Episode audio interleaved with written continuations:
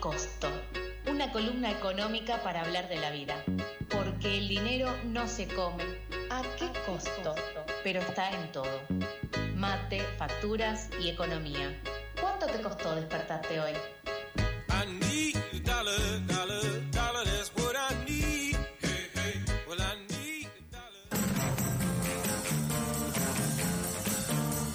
Arranca la columna, la columna para poder entender un poquito más eh, dónde carajo vivimos, eh, qué es lo que nos está pasando alrededor, qué es lo que nos dice el noticiero, qué es lo que nos dice la radio que nos deja en bolas mal. Decimos, pero ¿nos estamos yendo a la mierda o esto está mejorando?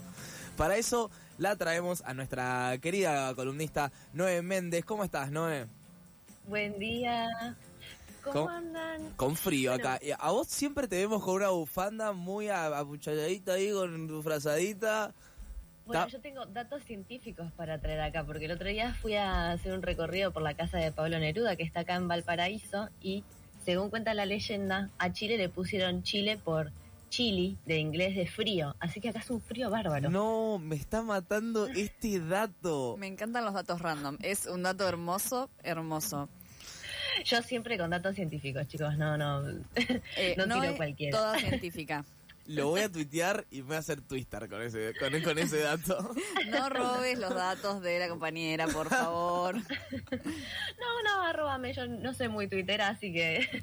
Listo, me gusta, me gusta. Eh, ¿De qué vamos a hablar hoy, Noé? Bueno, no puedo traer tranquilidad, no te puedo decir No. que vamos bien, porque la verdad que esta semana se conoció un muy mal dato de inflación, un 7,7% para el mes de marzo, lo que demuestra una aceleración del proceso inflacionario y ya que supera las variaciones registradas tanto en enero como en febrero y que lleva al primer semestre a una eh, pérdida del poder de compra del peso de un 20%. o No sea, en te tres puedo meses creer. Fueron tres meses nada más. Nada más, exactamente. Y además, otra vez, los rubros con mayores aumentos son los de los insumos básicos para la vida, como la educación, los alimentos y la ropa, que registran alzas más allá de ese nivel general del 7,7%. O sea que encima de inflación, eh, lo básico tiene más. Exactamente. Y además escandaloso, hay un número escandaloso para marzo, marzo que es el mes que comienzan las clases y se compran los útiles. Bueno, el rubro educación eh, reportó aumentos de precios que rozan el 30% mensual con respecto al mes anterior, o sea, febrero. ¿Qué, qué entra en el rubro eh, eh, de educación? Todo tipo escuelas, útiles. Exactamente, exactamente. Tanto la matrícula, que también se pagan matrículas en este mes, o sea, hay algún efecto estacional. Pero también lo que nos demuestra es que los acuerdos de precio que llevó adelante la Secretaría de Comercio no tuvieron un efecto a la hora de aliviar el bolsillo de las personas, por más que se intentó llevar una canasta básica a precios cuidados. Y también que en contextos de alta inflación es un buen, eh, una buena estrategia el acopio y adelantarse al consumo estacional. O sea, de ir comprando, no esperar a marzo a comprar las cosas de los útiles, sino si la puedes ir comprando en, en febrero, eh, por ahí te ahorras unos mangos. Em, yo igualmente, eh, lo que les quería traer hoy es que ya sabemos que la política inflacionaria a nivel antiinflacionaria a nivel nacional está dejando mucho que, que desear, eh, no solamente porque, por ejemplo, en el mes de marzo los regulados, que son los servicios públicos que el gobierno da ok para aumentar, aumentaron por encima del nivel general en esta, en, en este eh, eh, como esfuerzo por achicar el déficit y reducir el gasto, sino que también hicieron un montón de anuncios sobre eh, la suspensión de la ley de alquileres que tiene a los inquilinos en vilo durante esta semana. Total. Y yo quería sacar un poco la, mm, discusión de ese lugar y pensar nosotros desde como porteñas qué pueden hacer las ciudades en términos de alivio al aumento del costo de vida que asedia a nuestros ciudadanos. Porque también hemos visto cómo el jefe de gobierno de la ciudad se metió en esta discusión y anunció algunas eh, medidas que, spoiler alert, no podemos eh, esperar que den demasiado alivio este efectivo. Sí, Eh, No sé si quieren que las... ¿Cómo? Hoy en día, tipo, bueno, el sueño de comprarse una casa está muy lejos, ya nadie lo tiene, es como un chiste. Pero incluso el sueño de irse a vivir solo y alquilar solo es también un sueño muy lejano para una persona que recién está empezando una vida laboral, que recién se está metiendo a trabajar, que está ganando un sueldo me, intermedio, no es malo, no es bueno, está en el medio y igual no puede alquilarse un departamento en la ciudad de Buenos Aires.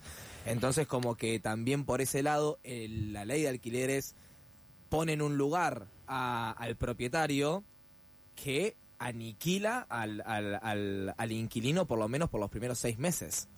Entonces es como no hay ninguna concordancia entre las necesidades del inquilino, las necesidades del propietario tampoco.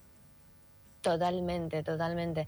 De hecho, hay un estudio que, que sacó recientemente la Asociación Civil por la Igualdad y la Justicia, junto a una serie de universidades, entre las que está, por ejemplo, la Universidad de San Martín, que dice que más o menos el en promedio se dedica el 80% del ingreso al alquiler. Es un número altísimo. Por lo general, para poder sostener un alquiler, ya mismo cuando estás alquilando, como mucho tendría que llevarse la mitad de tu ingreso. El monto ideal es el 30%, que es de hecho lo que, lo que se estipula a la hora de darte un crédito hipotecario, por ejemplo. Así que está en niveles muy, no solamente para los que quieren alquilar, sino también está muy complicado sostener para los que ya tienen un, un alquiler.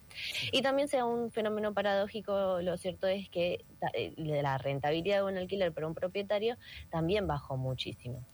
Y en esa línea, el gobierno de la ciudad dio dos tipos de medidas. Una para los inquilinos que mencionabas vos hace un ratito, que tiene que ver con bonificar eh, una parte de la garantía que te exigen eh, para ingresar al- a la propiedad. Te bonificarían el 70%, que es de un seguro de caución, eh, que los inquilinos presentan ante el propietario y que en caso de mora el seguro paga el alquiler.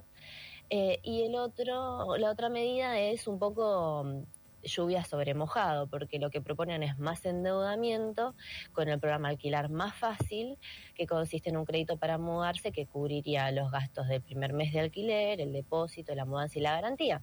Es como comprar un, un plan de pago, digamos. Entonces ellos te pagan el primer mes, la garantía, y vos después lo tenés que ir pagando durante los tres años del contrato, me imagino. Exactamente, suavizas un poco esa primera inversión inicial que tenés que hacer con este crédito, pero bueno, no dejas de estar endeudado. Y un número preocupante que también da este estudio de la Asociación Civil para la Igualdad, la Justicia y las universidades es que casi el 40% de quienes alquilan en la ciudad ya estaban endeudados. Entonces aumentás los niveles de endeudamiento de una población que ya está bastante con la soga Claro. al cuello. Sí.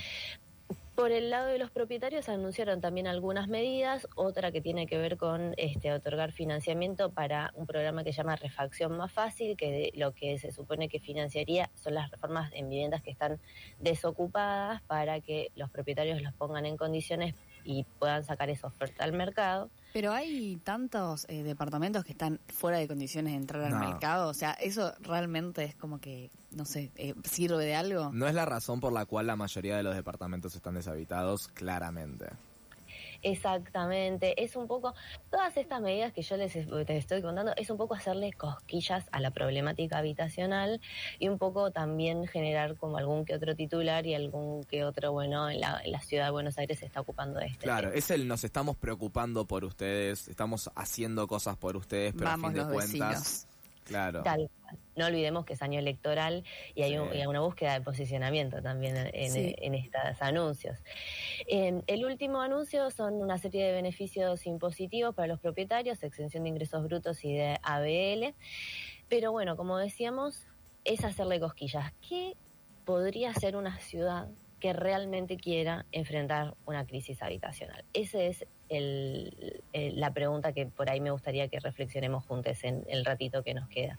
Y la verdad es que hace falta construcción de vivienda social para la clase media.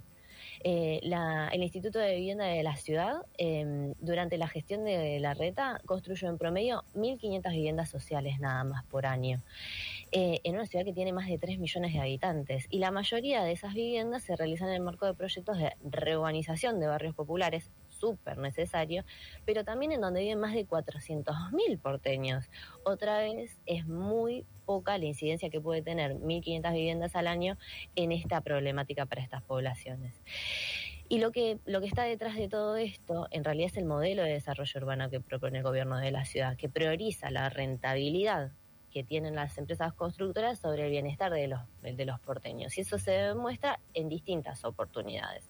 Ya se demostró en el 2018 con la reforma del Código Urbano que posibilitó la construcción de microdepartamentos de 17 metros cuadrados, que hace incluso que eh, acceder a un monoambiente digno sea carísimo, porque te lo cobran igual que eh, uno de 17 metros cuadrados, te lo cobran igual que uno de 32.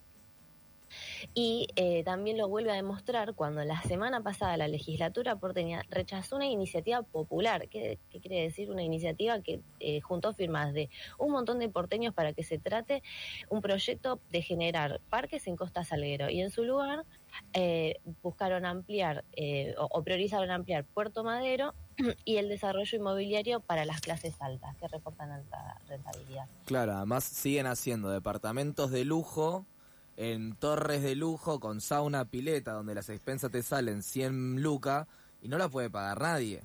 Y se sigue agrandando la cantidad de viviendas disponibles que hay y, la gente todavía no tiene un lugar a donde caerse en, en Cava. Eso es una locura. Totalmente. Así que bueno, lo que se necesitan son ciudades que dejen de expulsar a sus personas para poner rascacielos vacíos eh, y solamente hacer negocios. Excelente. Bueno, Noé, muchísimas gracias por la reflexión y por traer a, a la charla la ley de, de alquileres que está dando tanta vuelta. Gracias a ustedes, chicos. Nos vemos.